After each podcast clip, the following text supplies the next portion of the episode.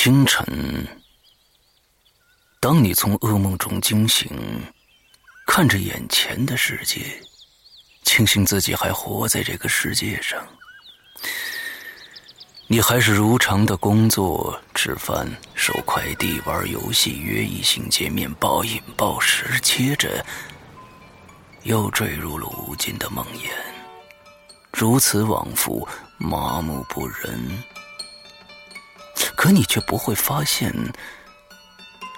生活是假的，噩梦才是真的。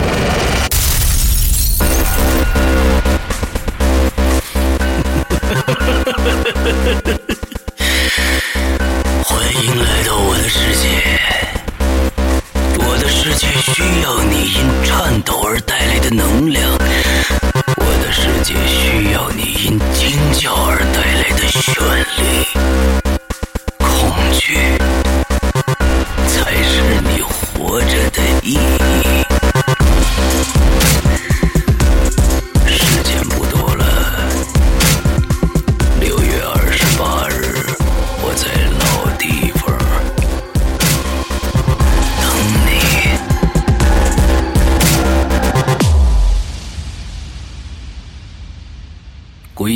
》第六集，六月二十八日，全球发售。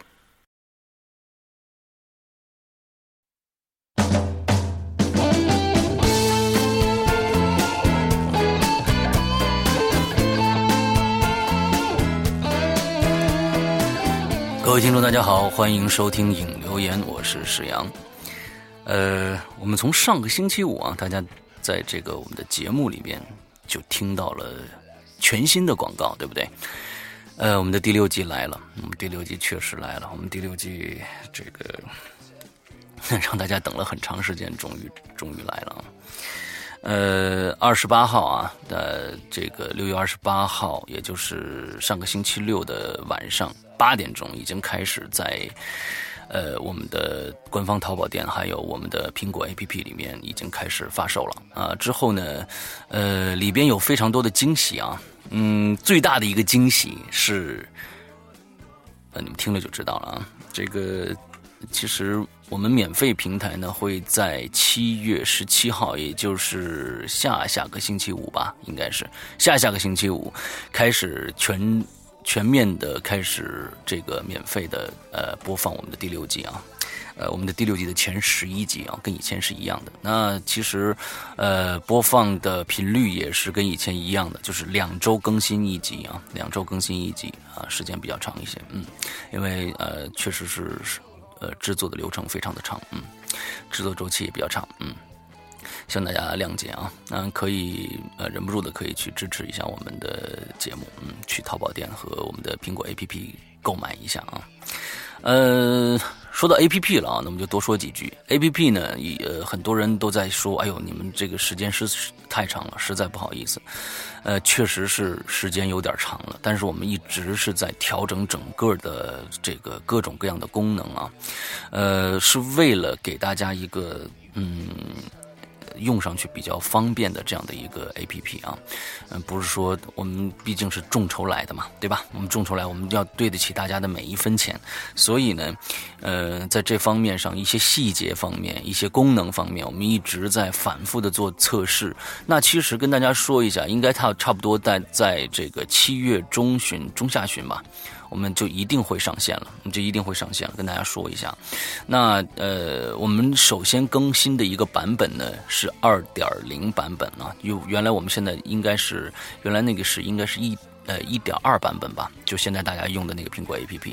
我们这次更新的直接是更新二点零版本，而二点零版本呢暂时没有会员功能，也就是说什么呢？最开始跟大家承诺了一个最重要的功能，暂时没有，因为。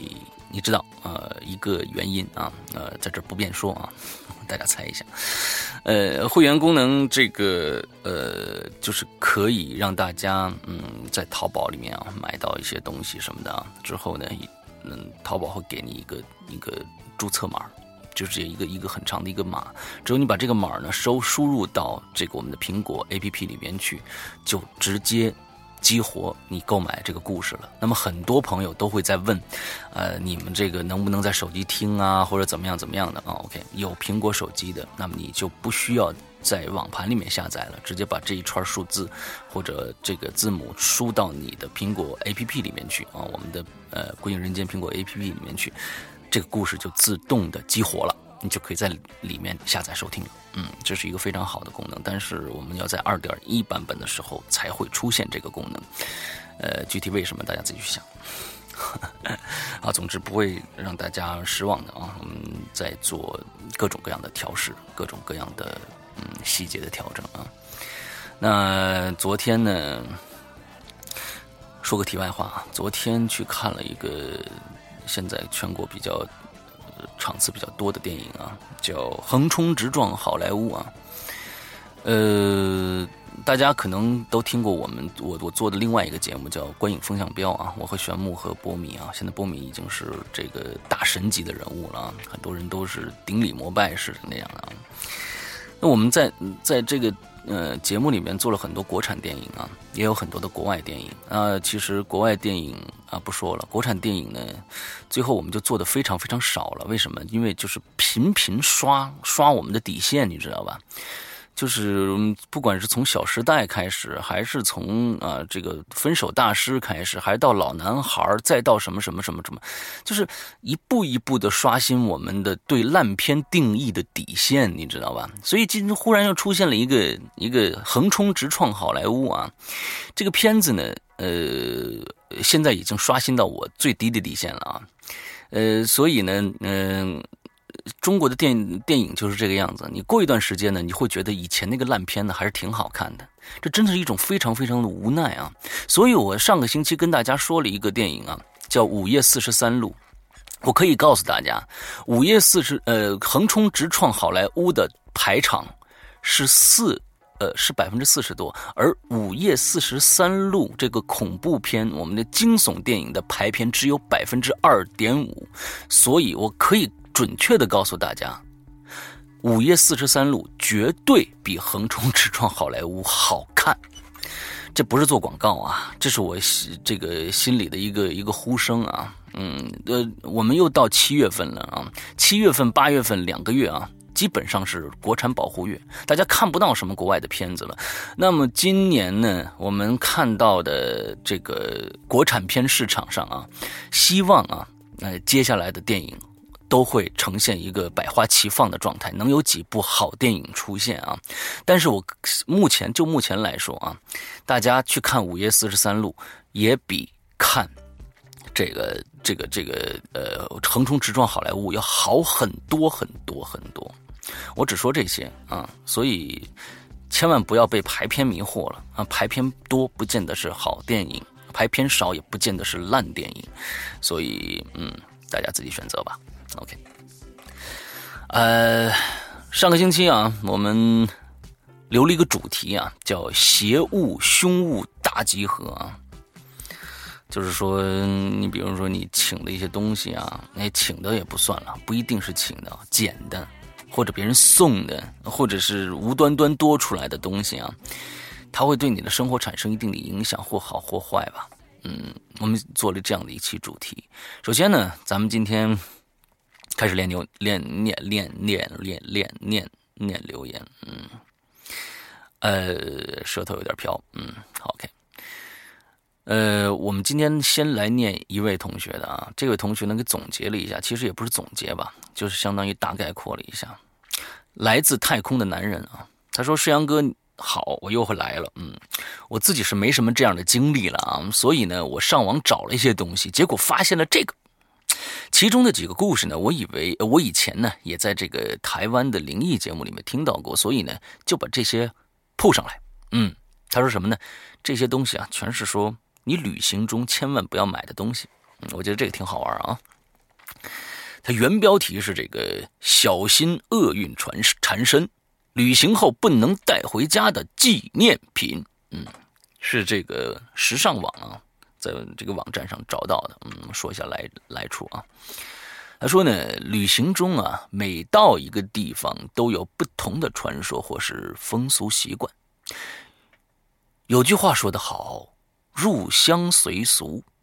有些规规矩啊，当地人提醒你之后，你可千万别当耳旁风。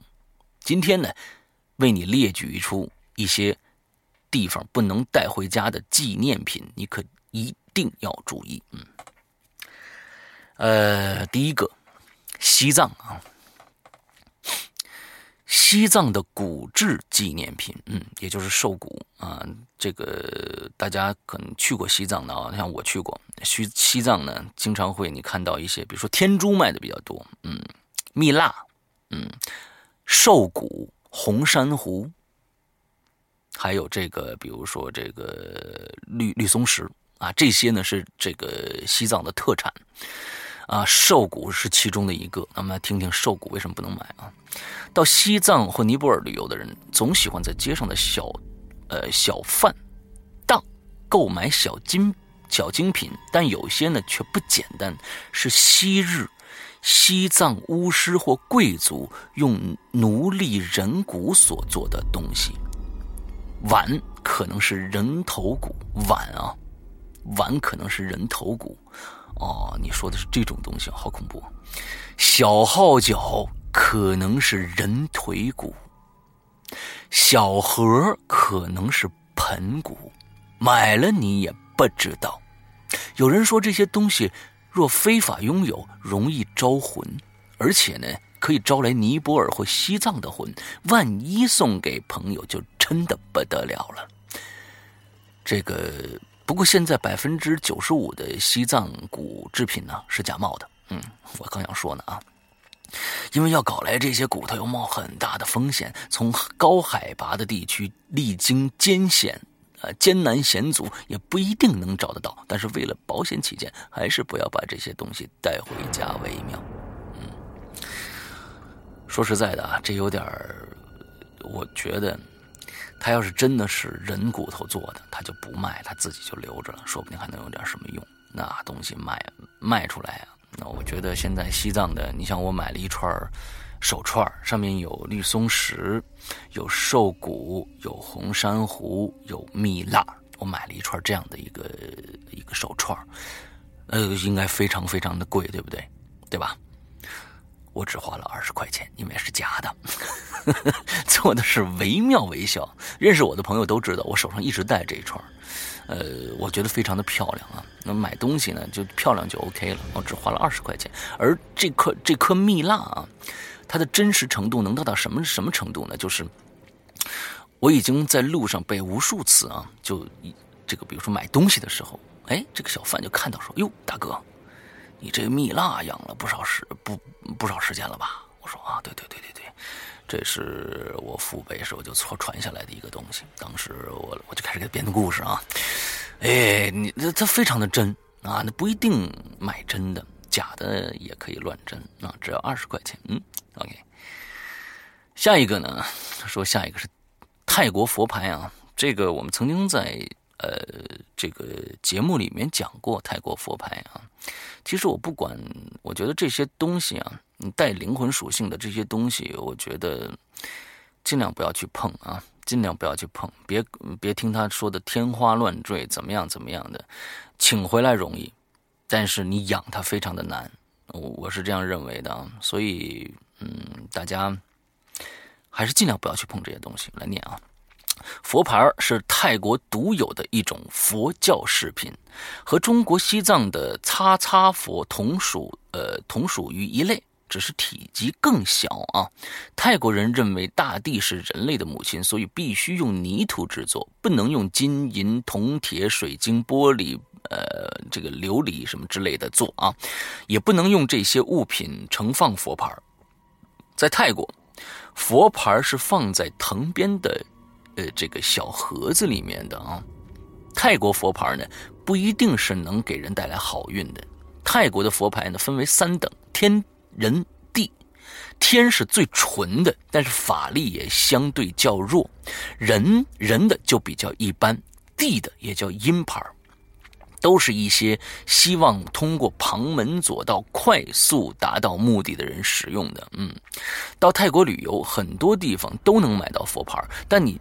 不能清楚的分辨这些佛牌到底是阴牌还是阳牌，阴牌的价格呢，比一般阳牌的便宜很多，所以许多不懂的人都买了阴牌，希望能给自己带来好运，但可能事与愿违。嗯，所以呢，嗯，在网上啊，看到一些人在那儿卖佛牌，说这可能是，他说这绝对是羊牌。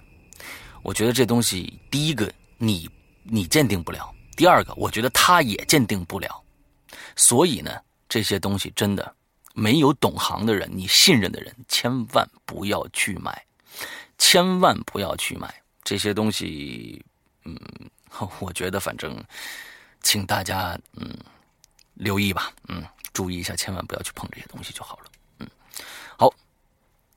第三个啊，夏威夷啊，那夏威夷还有有不能带的东西吗？嗯，夏威夷的砂石。夏威夷的旅游局已已有的告示牌上写着：“切勿取走夏威夷境内的任何砂石。”哎，我怎么没看着呢？许多旅客呢都只会以为是环保原因，不要破坏大自然而已。但其实啊，是因为夏威夷人的一个毒咒。我的妈呀！话说，夏威夷几千年来都是一个印第安王国。嗯，对，直到昔日白人入侵，夏威夷的其中一位这个皇族成员啊，在临死的时候，落下了一个咒语，啊，下了一个蛊啊，任何取走夏威夷土地的人，必将没有好下场。而取走土地的，也包括了后来游人取走的石头和沙。因此，每年都会有。旅客中招，其中以夏威夷黑色沙滩最为邪恶。如果带这些黑沙回去，哪怕一点点都会带来灾难。那那是来自火山神的诅咒。OK，嗯，我去夏威夷没有看到有这样的告示牌啊。首先，我不知道这是否是危言耸听，但是呢，嗯，听到听听就好啊。呃，我。也不要带带什么砂石回去啊，反正你带回去，你也是放在那儿，也没什么大用，对不对？嗯，OK。下一个叫苏格兰的石头，嗯，除了夏威夷、西藏等地啊，亦有还有一个石头诅咒的地方是苏格兰，嗯，呃，但这并非很多人知道，古代的苏格兰勇士在死的时候都会这个下咒。不许外人取走哪里的什么什么地方的土地，尤其是昔日苏格兰人常常被入侵，令怨气加加强，故这个诅咒一直延续至今天。嗯，关于苏格兰石头诅咒的出处，是从一本古老的苏格兰书中看到的。嗯，据书中所述，昔日苏格兰人被英格兰人入侵，苏格兰苏格兰人为了保护祖先的坟墓，于是就下了一个咒语。凡是拿走古墓一带的石头，会破坏墓地者，呃，必会再上厄运；不悔改者，甚至死亡。我天哪，您这抄的这个文章怎么错字这么多？嗯，一名比利时游客到苏格兰参观几个大型古墓，还拿了一块重两磅的石头回家。怎知回家后，女儿突然摔断了脚。嗯，休息后上班的第一天，竟被雇主开除了。之后，他的妻子又大病一场。这时，他想起了那块苏格兰带回来的石头，于是将石头交回了爱爱丁堡的旅游局，希望归还石头后可以赶走厄运。嗯，OK，好。呃，爱丁堡我也去过啊。爱丁堡，呃，那个大家知道，我不知道不知道知道，呃，爱丁堡是一个鬼城啊。呃它有一个旅游项目，是每天晚上七点才开始的，就是游鬼城。它呃，爱丁堡的地下啊，是一个巨大的一个这种下水道啊，还有什么地下城市。所以呢，在爱丁堡有很多的稀奇古怪的这种恐怖传说啊、灵异传说。之后呢，他就专门有这样的一个旅游线路，可以带着你走走这个。爱丁堡地下的这种这个呃地下城市，但是当时因为时间啊，嗯，没去成。我非常非常想去，没去成，呃，所以不知道到底是怎么回事啊。以后去了以后，呃，再下次再去的时候，要争取能能参加一下这个活动，完了回来跟大家讲一讲到底是什么东西啊。嗯，下一个叫日本神社传统娃娃。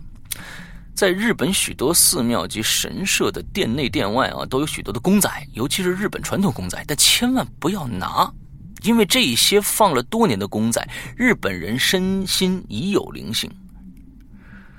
呃，我觉得您的这篇文章真的是，呃，这个这个这个这个好多地方不对，上面还有加美女号什么什么看搞笑内涵短视频呢，这是哪儿来拷来的东西您？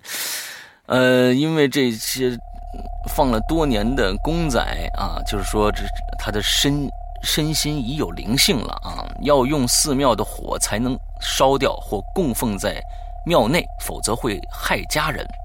所有日本人都不爱在地摊买旧的洋娃娃或公仔，以免惹灵。嗯，呃，旅游的人呢，到日本千万不要随便买传统娃娃作为纪念。纪念品，因为你不知道那个娃娃是不是受过诅咒的。其实旅游中的那份快乐才是最宝贵的纪念品。嗯，呃，日本也确实有很多的这种娃娃公仔啊，千万不要到去旧货店就 OK 了。有一些他做的那些木质的，还也有有布置的新的那些就没有问题了。他说不要买旧娃娃，传统传统娃娃。嗯，好，土耳其斜眼，嗯。呃，斜眼的名称名称叫 Evil Eye，又称这个蓝眼叫 Blue Eye，是土耳其最邪的东西。这是源于中东吉普赛的巫术，挂一个斜眼在家伙身上，便可吸走外来者的邪气。那不都吸到你这儿了吗？所以佩戴者经常要更换斜眼，因邪气满了，不但开始有魔力，而且会害人。一般来说，土耳其斜眼全新的时候是最好的。土耳其人相信邪眼可以吸收邪气，可以呃可以为自己带来好运。但是邪眼用了一段时间后，邪气聚集到一定量，就必须把它送走。但送走是要用转让赠与的方式的，是不可以直接把它丢掉的。送走的途径之一之一就是把用过的邪眼以低价卖给外来游客，这不是害人吗？这真的是害人呢！而在土耳其街头巷尾的斜眼，小贩都说是新的，没问题。但要知道，邪气满了的斜眼也要靠卖给外来游客把斜眼送走的，所以还是小心为妙，不要轻易购买。基本上百分之九十的斜眼都是旧斜眼，即是二手斜眼。一般外行人并不能分辨斜眼是是不是新的，因此最好避免带这样的纪念品回家。嗯。太坏了，太坏了！其实呢，在我们国家啊，也有这样的其实损人利己的这样的行为出现。呃，以前有一种说法，家里人生了重病啊，我不知道有多少人知道，家里人生了重病以后，假如说吃中药的话，那你过去吃都吃中药，没有西药，吃完中药，把这药渣子撒在门口。谁走过来踩到这药渣子，就把这病带走了。这都是害人的这个想法啊，没安什么好心。说实在的啊，吃那药不管用，踩那药渣子才管用啊。这是我觉得，嗯，像这斜眼土耳其斜眼，我觉得，嗯，不知道真假啊，没去过。OK，最后一个啊，埃及的黑猫神像，嗯，古埃及文明啊。流传最广的邪恶诅咒，自然是法老王的诅咒啊！只要是破坏了法老沉睡的人，都会受到诅咒。连从法老王墓中盗取的物品都不会带来，都会带来不幸。当中以北土城，哎，北土城，这不是北京吗？当中以北土城黑色的神猫神像最为灵验啊！在埃及，黑猫是掌管死亡的神明。可以赶走恶灵，人们崇拜黑猫神明，把它们当做纪念品。也有很多贪图私利的商贩盗取古墓中的黑猫神像卖给游客。这个我倒觉得，真的不一定是真的！哪哪有那么多墓可盗了，对不对？那些神像都是受到法老王诅咒的，在埃及被奉为神明的猫，特别是受法老王喜爱的猫，在法老死后会仿照他制成黑色石像，放到法老墓中，并施下施下诅咒。所以到埃及旅游可别随便把它当成祭品纪念品带回家哦。这是呃法老啊，埃及哦，还有一个东欧近罗马尼亚一带的木头，一向是这个吸血鬼和狼人传说的东欧木头，很多时候呢会被当做对付那两种怪物的武器，如做成十字架啊、木钉啊或者木锥，亦因此特别容易受到这两种怪物的怨气啊。嗯，OK。好，我们一开始啊就说了很多呃传说啊，传说也好，我觉得里面有一些东西确实是大家知道了，呃，传的多了，就说明这东西确实有问题。比如说泰国佛牌啊，嗯，在国内卖的泰国佛佛牌就更不要买了。啊，希望我就着重说一下这个啊，因为你根本分不清是阴牌还是阳牌。嗯，好，嗯。那我们正式开始念，呃，鬼友们的留言啊，真实故事。第一个，北国罂粟，嗯，这是我们一个老鬼友了。他说：“我的房东是我这一生中最大的邪物。这个人穷凶极恶，特别值得痛扁一顿，因为。”只要他一出现，他妈股市就跌了。其实很冷的一个笑话啊，对不对？好吧，我们正式来念一些。说笑话的功力越来越差了。嗯，好，嗯，来念第一个经历啊，腐乳拌豆腐啊，我们经常念到这个这位同学的一些故事啊。等了那么多期，终于抢到沙发了，哈哈哈哈！嗯，满足。嗯，诡异物件的事儿，我本人呢还没遇到。小时候呢，特别爱捡别人丢在地上的玩意儿，所以呢，我家人呢都叫我捡垃圾的小乞丐。我记得呀，我捡到过打火机、彩色铅笔、橡皮，还有一些零零碎碎的东西。其中，我当时认为最珍贵的是一个半透明的银绿色的石片儿。嗯，在漆黑的晚上能散发出一点点亮光来。小时候的我呢，以为是什么玉器的碎片，特别珍惜的用布包布包着放在这个抽屉里，还脑补了一系列有关于这个玉器是怎么碎掉的故事，也期待会发生什么诡异的事件。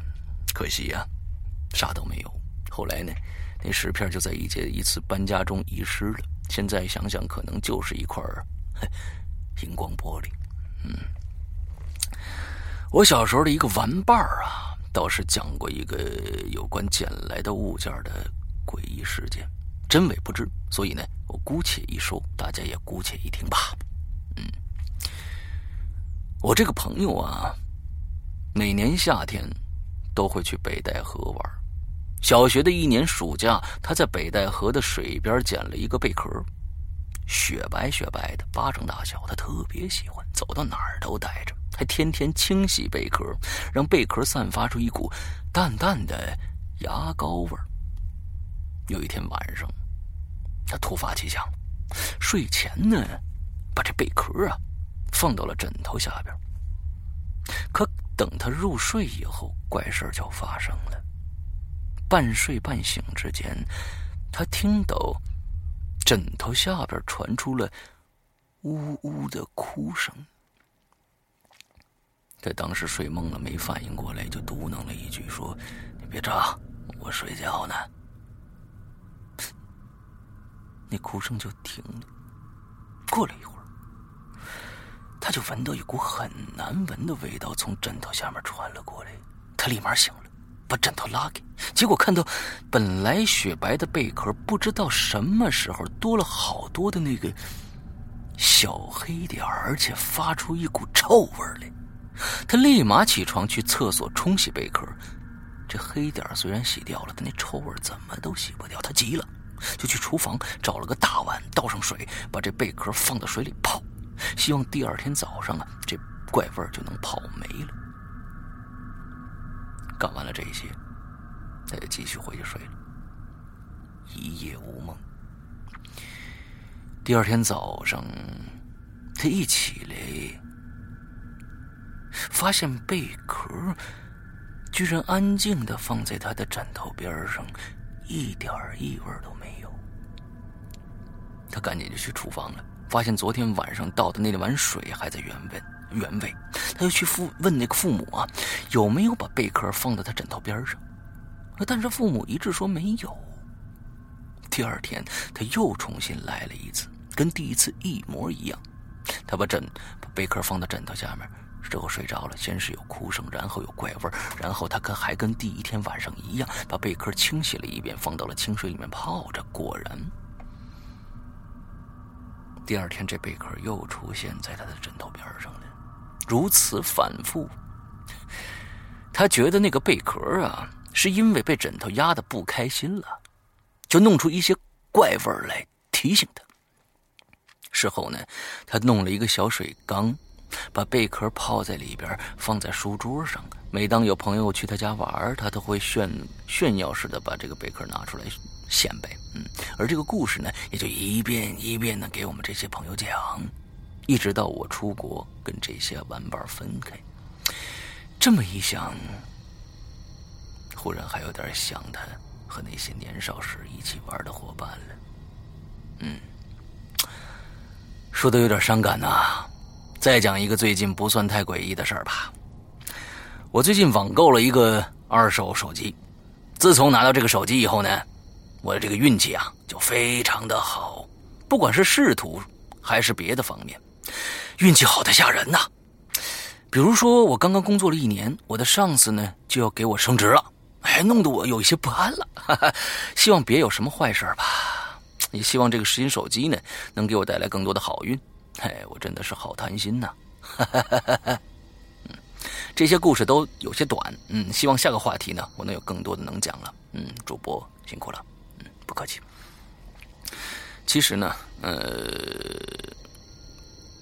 在中国的宗教，我想说这么一点啊，在中国的宗中国的宗教里边，呃。更多的承载的不是信仰，而是呃追名逐利或者是贪得无厌。呃，大家去庙里边求的不是说要怎么样，而是说啊保佑我升官发财呀，保佑我呃怎么样怎么样，都是私心。而真正的宗教不是私心，而是让你有一种寄托。呃，当然了。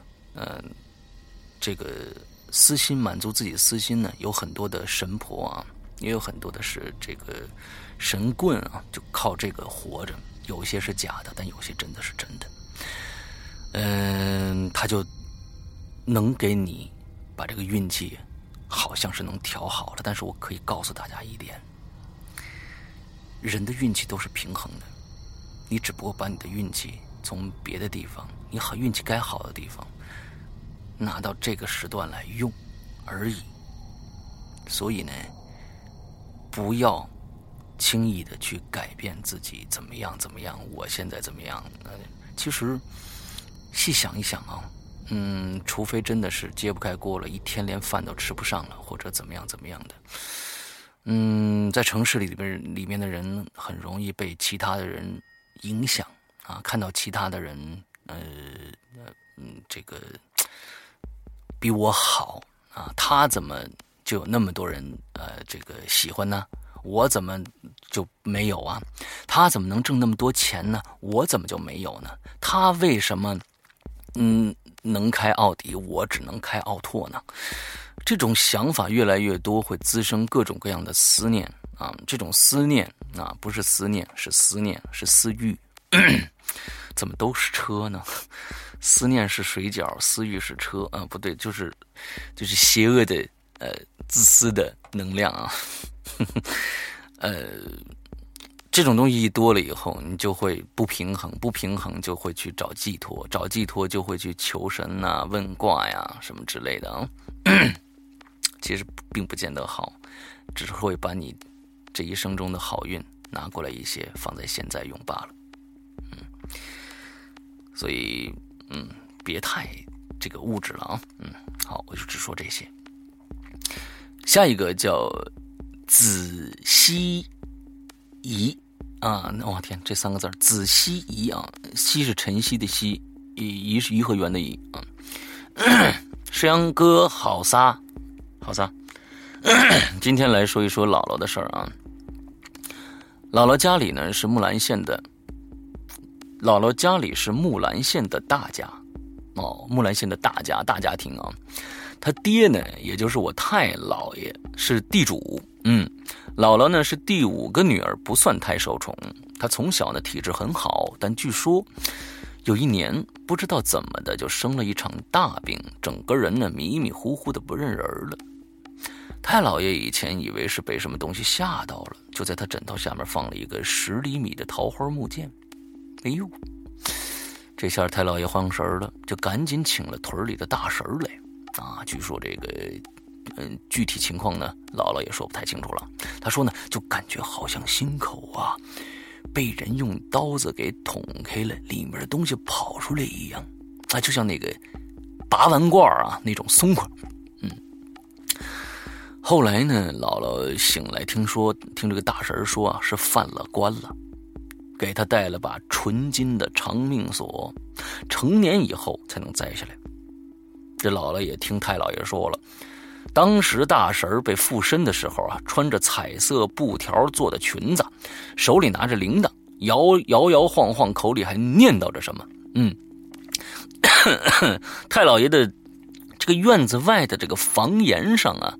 就看见一只蹲着的白须的黄皮子，就是黄鼠狼啊，眼睛贼溜溜的盯着屋子里头一动不动。白须子都这个白须的呢，都是这个白须的这个黄鼠狼，都是上百年成精的啊。那据他们说啊，等老了醒过来以后再一看，哎，这黄皮子就不见了。哎，我问姥姥说，那把长命锁还在吗？他就告诉我。连同他那些金银首饰啊，都给砌到墙里边去了。啊，他们那儿有个风俗啊，就是说这些东西呢要埋在地里，但是他们住的这个是楼房，就给砌到墙里边去了。嗯，OK。好，下一个，嗯，下一个，这个朋友叫圆润猫啊，圆润猫，嗯，哇，你的照片也确实是，呃，这个人如其名啊，嗯。师阳好，我是一名医生啊。鬼影的故事呢，陪伴我度过了近一年的每一个夜班。今年呢，又是值值班夜，今天又是值班夜。第一次留言都是我的真实经历。嗯，呃，向这个奋战在医疗战线的这个工作者们致敬啊！你们确实不容易。嗯，呃，第一个故事是发生在我小学时候的。有一次呢，我在家附近的小公园玩儿。偶然呢，捡了一个瓶盖大小的塑料玩具，那是一个墨绿色的、长着翅膀和犄角的怪兽，有点像国外电影里面那个恶魔。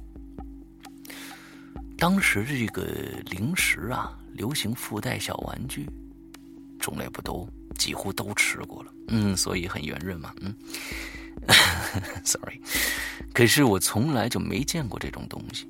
又觉得很特别，就把它捡起来之后继续去玩。就过了一小会儿啊，我就突然开始头疼、恶心，越来越难受。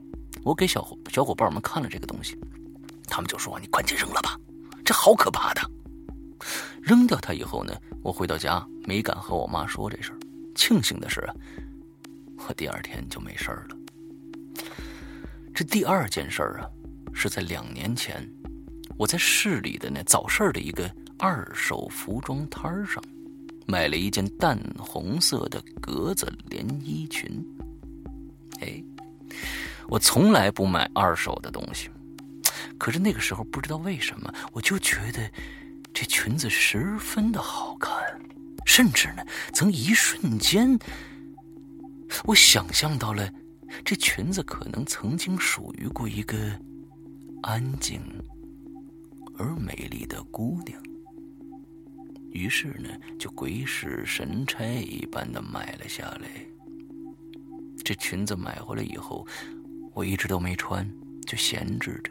那个时候啊，我闺女刚一岁，她的小床啊，是那种金属管子装接的，床的两头呢各有一个相对稍大的空间。女儿那个时候啊，睡觉老不老呃，睡觉不老实，有的时候会把会把这个小手小脚啊绊在空隙里头。我妈呢就找来两件旧衣服塞在那个空隙里，防止女儿受伤。嘿，巧的是，其中的一件就是我买来的那件裙子，而且裙子被塞在了床头那一侧，也就是靠着头那一侧。那个时候，我总觉得有点不妥，但又说不出来那种感觉。过了几天，女儿出现了夜惊，那时候她还不会说话呢，每次夜惊都哭闹不止，像受到了什么惊吓似的，却又不会表达，怎么哄都哄不好，直到哭到吐奶、精疲力尽才睡过去。有一天，女儿莫名其妙就发高烧了。除此之外，没有其他的症状。从医生的角度，我排除了所有常见的儿科发热疾病的可能。我这就有点害怕了。我就突然想起了那裙子来了，那种说不出的不安越来越强烈了。于是我就跟我妈说：“你赶紧把那裙子给扔了。”我妈当时反应就像……心领神会一样，直接就扔了那裙子，什么都没问。之后呢，女儿就不发烧了，也没有夜惊了，一切又平静如初。回想整件事情，现在还觉得后怕。那些来历不明的东西，还是不碰为好。嗯，嗯，我们曾经《鬼影人间》第。二季啊，有一个叫失踪的故事，就是一个人买了一幅古画回去啊，他就觉得总觉得那古画里边有什么东西吸引他，里面那个女的非常的漂亮，嗯，他就买回去了啊。大家应该可以在我们的节目里面搜得到啊啊，失踪就跟这个非常的像，老东西，你就觉得他好像在召唤你一样。那个时候千万要控制住你的欲望啊，呃，嗓子有点累。喝一口水啊！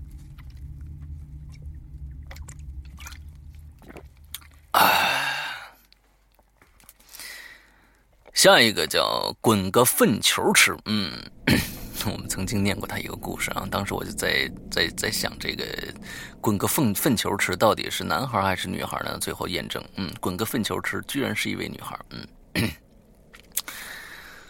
世阳哥好，那我们滚个粪球吃这个这个故事非常的好玩啊！我是个我是滚个粪球吃，嗯，好，我知道了。我小时候呢是一个心思很重的小孩有一次啊，我从工地呀捡了一个好长好长的钉子，嗯，觉得新鲜就拿回家了。后来几天呀，我就一直生活在恐惧当中，总想着。我把那根钉子捡走了，那个工地盖的房子啊，会不会因为少了这根钉子，会突然倒掉，然后砸死干活的工人呢？我想，我想问问你，这个钉子到底是从人家盖好的房子上起下来的，还是从地上捡的啊？啊，一个工地上，工地上捡的，工地上捡的也不一定就没歇在这个建筑物上啊。那个呃，那就是我接着来念啊，砸死干活的工人，嗯，可是呢，我就没有勇气把这个钉子还回去，也不敢和大家家里的大人说，只好天天放学啊，都绕道走到工地附近，偷偷看房子有没有倒掉。这样的恐，这样在恐惧中、负罪中，我大概挨了一个多礼拜，慢慢的就把这个事情给忘了。嗯好吧，嗯，心还挺大的啊，嗯，真能干成点大事儿呢，挺好玩啊。这个故事非常的就是幼稚可爱啊。那个时那个时时代嘛，十七啊，一个小孩儿，嗯，能干出这样的事情，我觉得你的责任心非常的强，嗯。好，下一个啊，下一个朋友叫看色气啊，我们也读过他的故事，嗯，终于有可聊的话题了。先祝石阳单身快乐，嗯，谢谢。接下来的故事呢，是发生在周围朋友身上的故事啊。话说，和我关系最铁的兄弟都是初中的同学，其中呢有个同学叫小 C，嗯，小 C 啊，大家记住了。小 C 有个表哥，只比我大三四岁，经常呢和我们一起踢球，也渐渐的加入我们这个小小团体。我们都叫小 C 的表哥叫九哥。九哥是典型的富二代，他父母是做地产生意的，非常有钱。嗯，九哥每次和我们踢球的时候啊，都带着不同的女生来旁观。嗯。而且都是漂亮的姐姐，嗯，让我们非常的羡慕。哈哈，嗯，钱无所谓啊，漂亮姐姐还可以。嗯，我们去酒吧夜场，他都会叫上一堆富二代，各种炫酷的跑车就停在门口，花天酒地，灯红酒绿。整体来了，因为我们这个小团体基本都是中产阶级的孩子，和九哥他们根本不是一个世界的。最后呢，慢慢的这个这个来往就少了。小 C 从此呢也不叫九哥来参加我们的活动了。好几年过去了，我也参加工作了。前不久，小 C 的妈妈五十大寿，我们去参加寿宴。这寿宴中啊，就有一个年轻人坐在其他桌，离我们很远，但我们一眼就认出那是九哥来了。只不过他穿着非常旧的衣服，面容憔悴，还有许多白头发。我就过去打招呼了，他也是客套的笑了笑，就转过头去，没再跟我说话。当时是，我也没在意。又过了段时间，大家呀，就突然聊到这个泰国佛牌了，说谁谁谁去泰国求了一个佛牌。招桃花的，没想到几天以后就真遇上如意郎君了。哎，大大大大家就兴致勃勃的那聊起来了。有几个女生还问这个佛牌是找谁买最好。这个时候啊，不说话的小 C 突然开口了，他说：“哎，你别惹那东西啊，小心报应。”哎，我们就觉得诧异了，就问他。怎么了？小 C 意味深长的叹了口气，接着说：“哎，你们还记得九哥吗？就说我那个表哥。嗨，怎么不记得呀？”我插嘴说道。小 C 点了点头，嗯，那你们记不记得，咱们没和九哥来往之后，他又重新投入那些这个。富二代的朋友圈了，那些公子什么都玩腻了，就跑到香港赌球去了。慢慢的，他赌上瘾了，无法自拔。后来呢，被人下套还是怎么着，就一夜之间啊，输了五百多万。我们大家屏神静气的听着，忽然听到这句的时候啊，有人就喊了一句：“我靠，五百万！我连五万块都没有。”有同学惊呼：“啊，是啊，这太夸张了。”这小 C 接着说：“后来啊，他爸知道了，非常生气，帮他把赌债给还了，并且呢，不准他再出境了，要他老老实实在家待着。他自己气不过，觉得自己可以通过努力来挣钱啊，就把自己那辆跑车给卖了，投资给他的一个公司，呃，一个一个朋友开公司。他朋友也许诺一年之内就可以给他十倍的报酬。”这我就说呀，这花钱容易挣钱难啊，怎么可能那么有那么快速挣钱的方法呢？这小 C 说：“确实没有，还没到一年呢。他这朋友的公司不但没赚赚钱，反而欠了各种账。他自己又找父母要钱来还账。见生意没起色呢，这个时候九哥动了歪脑筋。大家说什么歪脑筋呢？难道去求佛牌吗？哼，小 C 说：没错。”他去泰国，找了个大师，请那个大师给一块招财运的佛牌，希望生意变好喽。小 C 喝了一口茶，接着说：“我见过那佛佛牌，不黑不蓝的。他还给我炫耀呢，说你瞧着没有，这是泰国一财神，据说非常灵，很多有钱人啊都随身带这牌。我看那佛牌上刻着一个女人。”端坐着，女人身后有一个骷髅，骷髅用手抱住女人的身体，用牙齿啃啃食女人的头。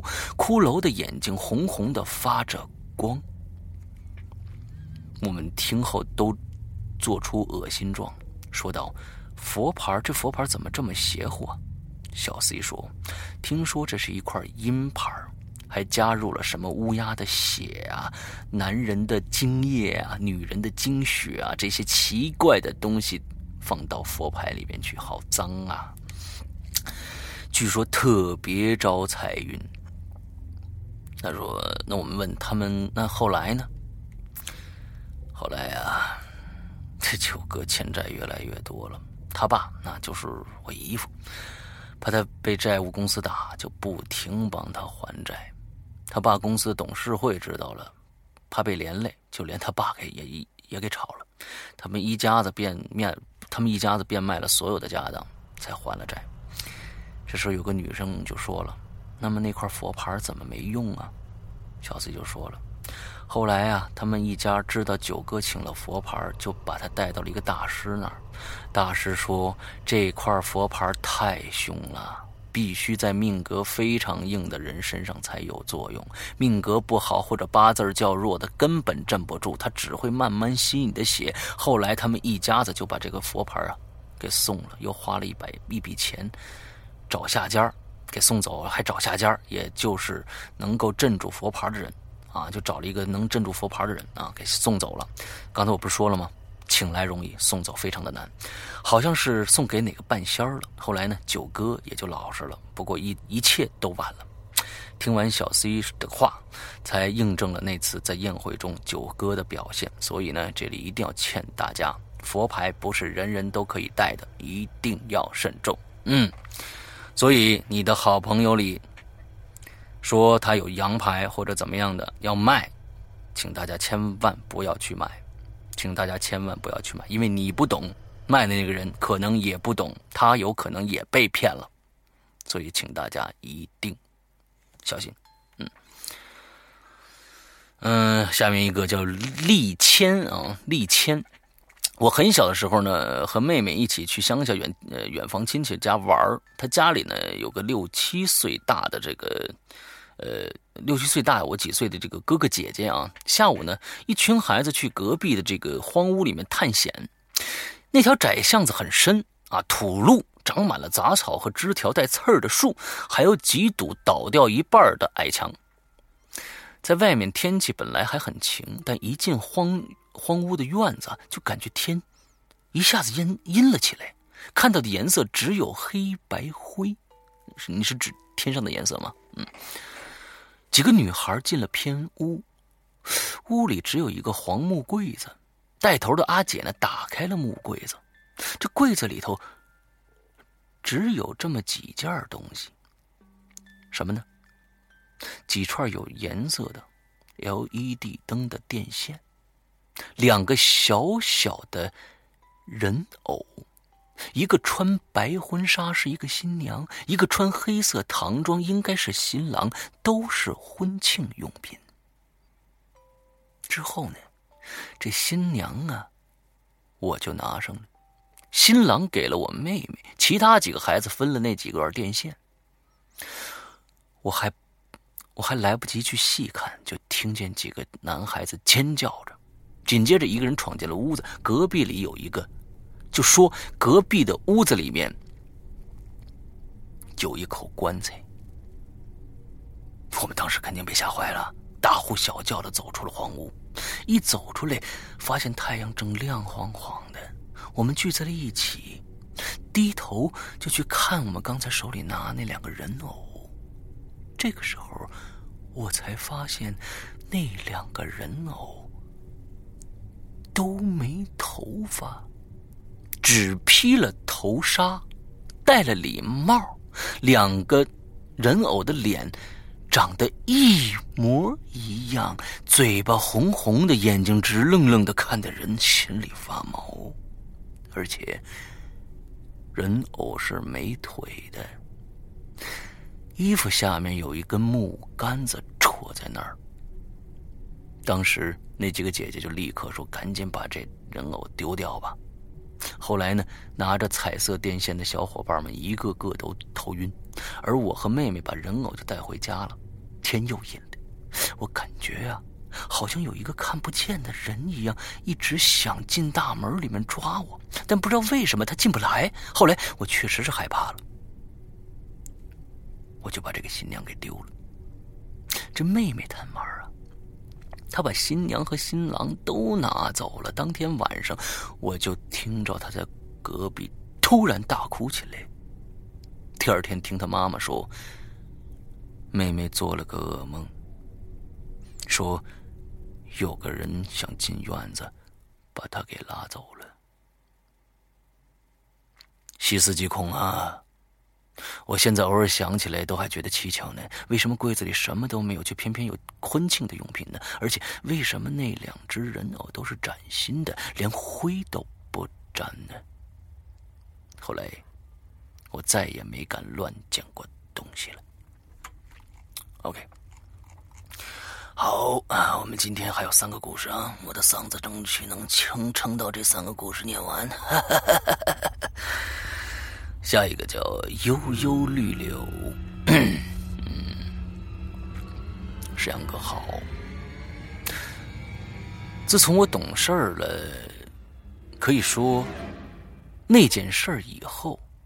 我就再也没随便在路边捡过什么东西，因为觉得加了一个引号啊，别人丢的东西是不能捡的。一看到路边的东西，尤其是碰到特别吸引人的，让人心里总是痒痒的、控制不住想去捡的东西的时候，什么因果报应啊，往生轮回呀，丢小鬼啊，下降头之类的，总之一切有的没的，电影里的老人讲的，全都浮现在大脑里边了。所以，我脑子里总是有一根弦，一根跨过去就与另一个世界可能接触的弦，心存敬畏，总是不多余的。小时候呢，晚上要去李阿姨家找小豆子玩刚到李阿姨家门口，哎，阿姨家的院子里坐了打扮奇怪而又陌生的三五个村头妇女。哎，这李阿姨呢，并没在他们中间这些妇女一个个神情怪异。又神秘兮兮的，嘀嘀咕咕的。我小孩儿啊，好奇心重，本来想听他们说什么的，于是呢，我就站在门口没进去。我就隐隐约约的听着他们说呀，什么东西丢了，什么自己回家了之类的，他们断断续续的。哎，想说又好像不敢说似的，在这黑夜里听得我心里颤巍巍的。这个时候，刮来了一阵阴风，我打了一个寒颤。就在打这个寒战的同时，我听到了一个足以令我永生难忘，甚至晴天霹雳一句他们议论的话。他们就说：“哎，这青青啊，不认识回来的路。青青，我脑子里当时就闪现出几天前。”我在路边捡的一个小泥人他奇形怪状的趴在地上，我觉得挺好玩，就捡回家了。回来以后，发现他背上刻着“青青”两个字儿，我就一直叫他“青青”。这个时候，院子里那几个女人纷纷冲着我，对我做了“嘘”这个动作。然后呢，李阿姨就从屋子里出来了，说了一句：“哎呦喂，芳芳啊，你怎么不进来呀？”可能看我没动，李阿姨就径直冲大门口走过来，想把我请进屋子里。等等，她是。径直走过来的，我的眼睛分明的、清楚的看到李阿姨穿过了那三五个女人。这个时候，我的嗓子像录音机卡带里一样，嗯嗯啊啊，指着院子里，终于说出来了：“那那那那那那那几个阿姨。”还没说完呢，更恐怖的事儿发生了。那些妇女奇怪的看着我，不不不不，是那种死死的盯着我。他们说了一句：“哎，这小女孩能看着哎。”青青在她那儿呢，我们得跟着她。他们说的话一句一句的，音量大了起来，刺得我耳膜直疼，耳膜的刺耳的超出了我承受的范围。第二天天亮，我都不知道怎么回的家的，浑身有种酸酸痛痛的感觉。听奶奶说呢，我昏在了李阿姨李阿姨家门口了。吓得李阿姨抱着我往我家里跑，到家了怎么也叫不醒我，还试了试我断气儿没断气儿。爷爷看了我说：“嗨，小孩子遇上脏东西了。”当天晚上请了邻村的黄师傅来驱鬼，说没什么事儿了，都了结了。天一亮我就醒了，果然天亮我我就醒过来了。顾不得什么，我就立刻跑到我的屋子里。可是，哼，那个小泥人不见了。不对，应该说，轻轻回家了。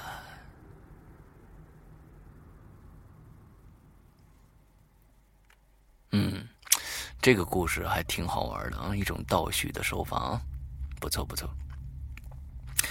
OK，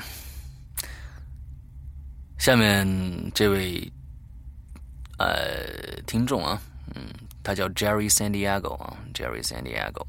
之后呢，他其实是谁呢？大家听完就知道了。有很多的同学可能对这个人已经有了解了，嗯，不过有很多人呢，可能要等到呃七月中才会对。这个人有了解啊，好，他说：“石阳哥，好好久没来留言了。上期领领引留言就想参加，结果呢码字儿码嗨了，没注意电量，写了一半，手机自动关机了。嗯，然后呢再开机就忘了要写什么了，好心塞呀。嗯，你忘性这么大吗？这会儿这回呢专门插上电写。嗯，希望可以读到。OK，好。我其实属于很喜欢往家里带奇奇怪怪东西的类型。嗯。”甚至呢，有一次看到了一个好像题目叫做“各大景点不能带回去的纪念品”的帖子啊，刚才我念过了，嗯，还想着要不要是有机会去试试啊，作死啊！当然呢，这个愿望还没有达成，因为发生了接下来两件事情，这个计划就变成了在意了。第一次是老爹给我带回来的一块翡翠翡翠坠子。老爹去南京开会，会议结束后呢，几个同行决定到处逛逛。我老爹是金牛座的，属于务实派，不太懂什么浪漫浪漫情调啊。但是呢，家有妻女，也总会想到要要不要带点礼物回来啊。于是呢，在某个店铺里相中了两块刻着我母亲母上大人生肖的这个翡翠牌子，于是呢就买下来了。回家之后，东西给了给到我这个母亲大人大人手上啊，大家还是蛮开心的啊。我当晚上就戴下来了，睡觉也没摘下来。可就在当天晚上，一向睡眠质量不错的我，做了一晚上的噩梦。快要醒来的时候呢，还遇到了鬼压床。啊，我喜欢仰卧啊，那括括号，我喜欢仰卧。嗯，好不容易睡来睡过来之后呢，心有余悸，心想，嘿，怎么会这样呢？突然就低头看了看胸前的翡翠，潜意识就觉得这东西好像哪儿不对劲，就摘下来用手机闪光灯对着看，就发现呐，这翡翠的侧边啊。有一条横向的两厘米的裂纹注意哦，新买回来的翡翠有一条横向的两厘米的裂纹嗯，不知道是不是因为那段时间在听《茅山后裔》，听说听说过太多关于玉石方面的禁忌，其中有一条呢，内容就是说玉石通灵。有粉碎的、有有裂缝的这个玉石啊，本身是可以被用来抵挡过什么灾难的。也就是说，有什么灾难来了，它替你挡了一道，它就有一道裂纹了。或者有过别的不祥的事情发生的时候，是是不适合继续佩戴的。我拿到后就戴上了，基本不可能是自己碰裂的，老爹就更不可能了。就算不慎磕碰，也不可能是横纹裂横纹裂缝啊。于是呢，我就开始心里打鼓了。这东西啊，本身是老爹送的，于情于理都不愿意这么联想。于是呢，昨晚的事情真说不清楚了，我就找母上大人啊，要了一个红丝绒面的盒子，把这翡翠呀就放进去了，保存在抽屉里，至今也再也没。带过。当天晚上那些噩梦、鬼压床以及这个噩梦带来的种种不安呢，也就没再来找过我。嗯，这是第一件事儿。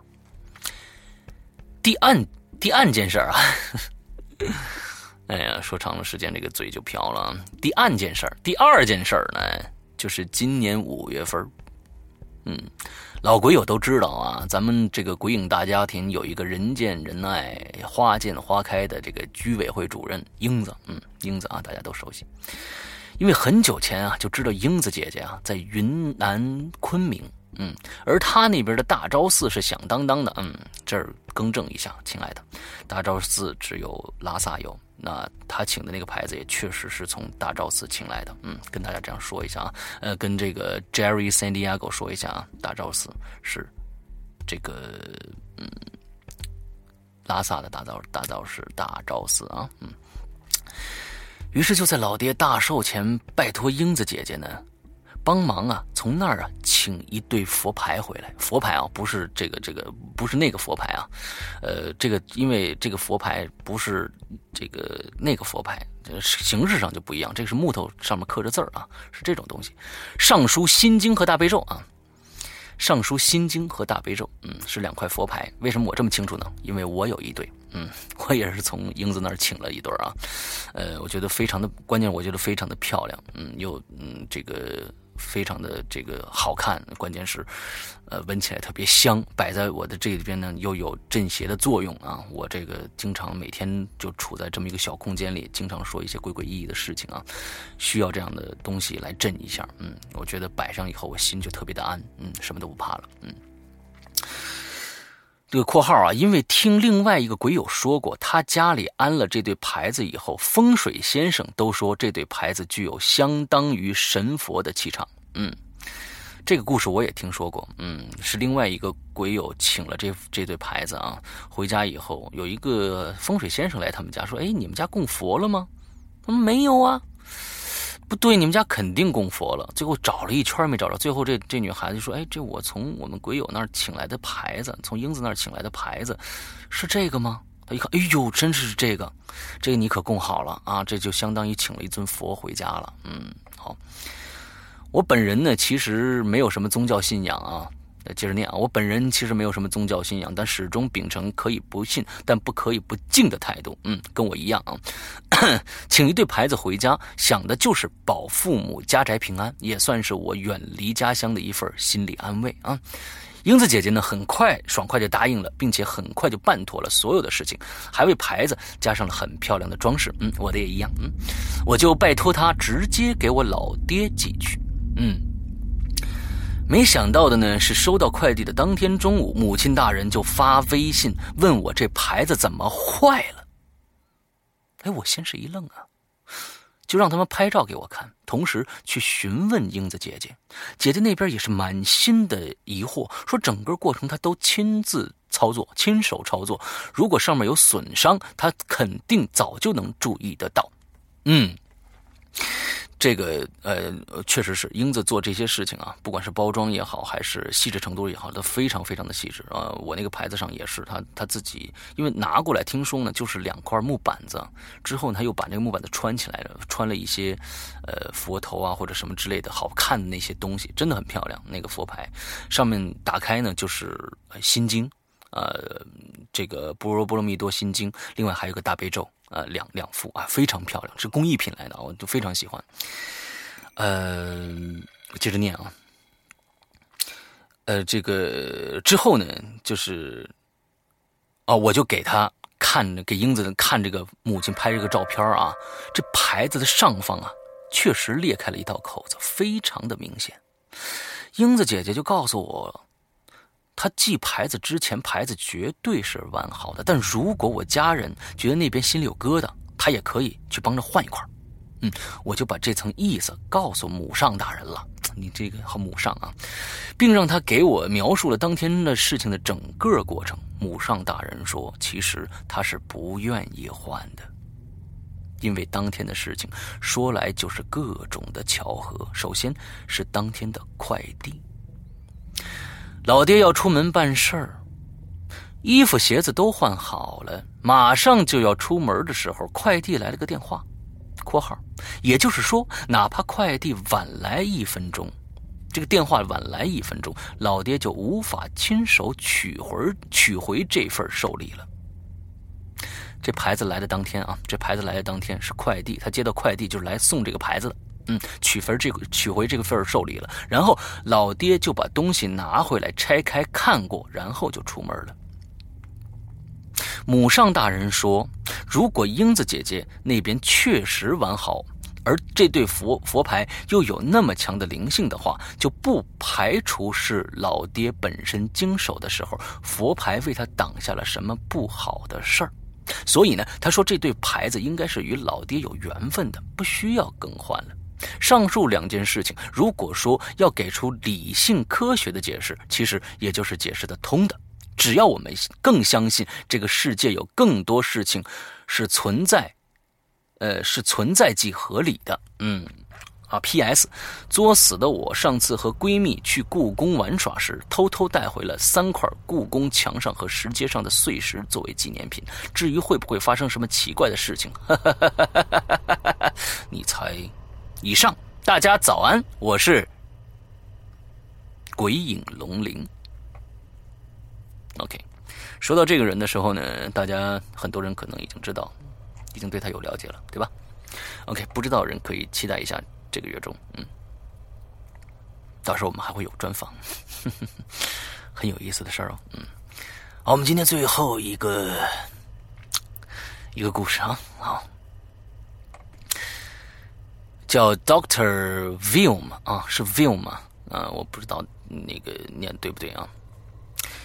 小学六年级踏春，老师带我们去公园玩儿。公园地处城郊，以前这地都是古庙，后来城建就拆了，改建了这座大公园。树大林深的，又离城区较远，所以平日里这人非常的少。那个时候啊，女同学跟着老师呢，在林子外边铺餐餐，就铺这个桌布布置野餐。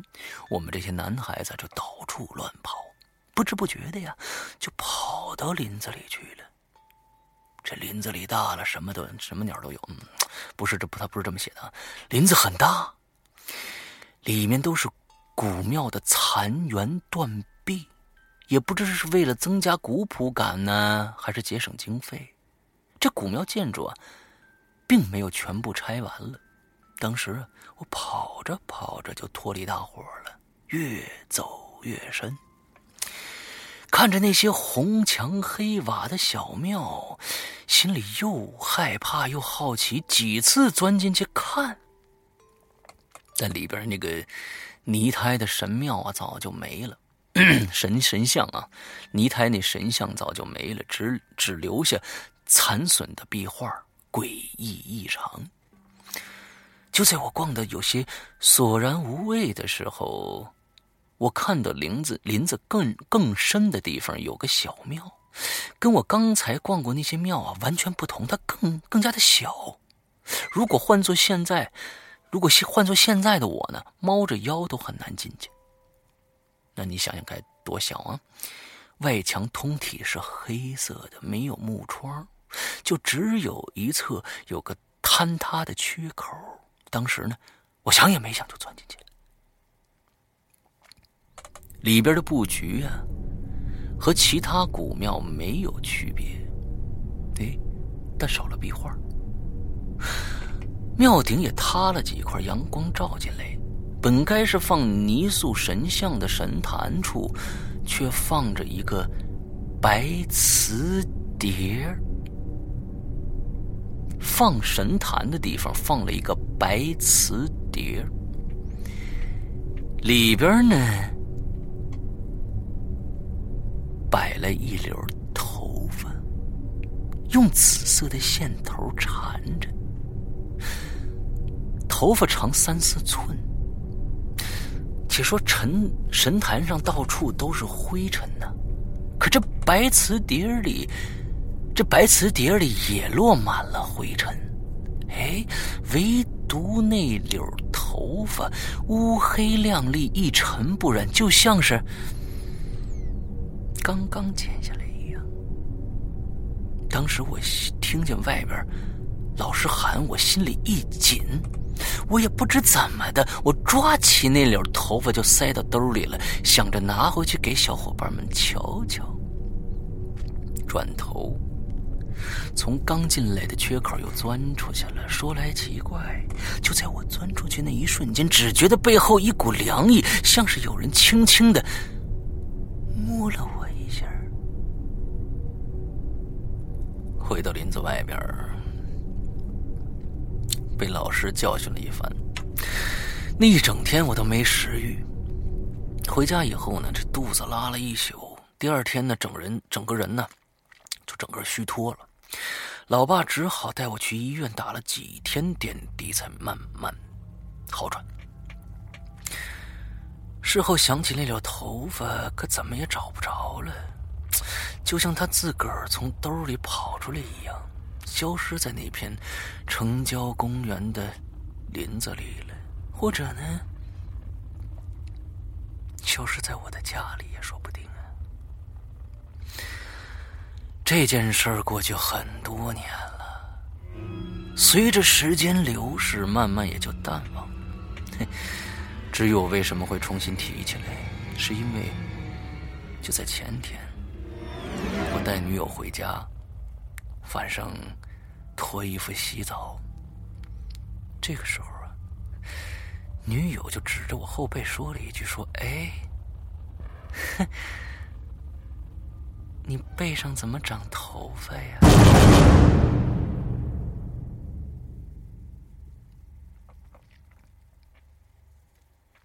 你这个故事挺瘆人的，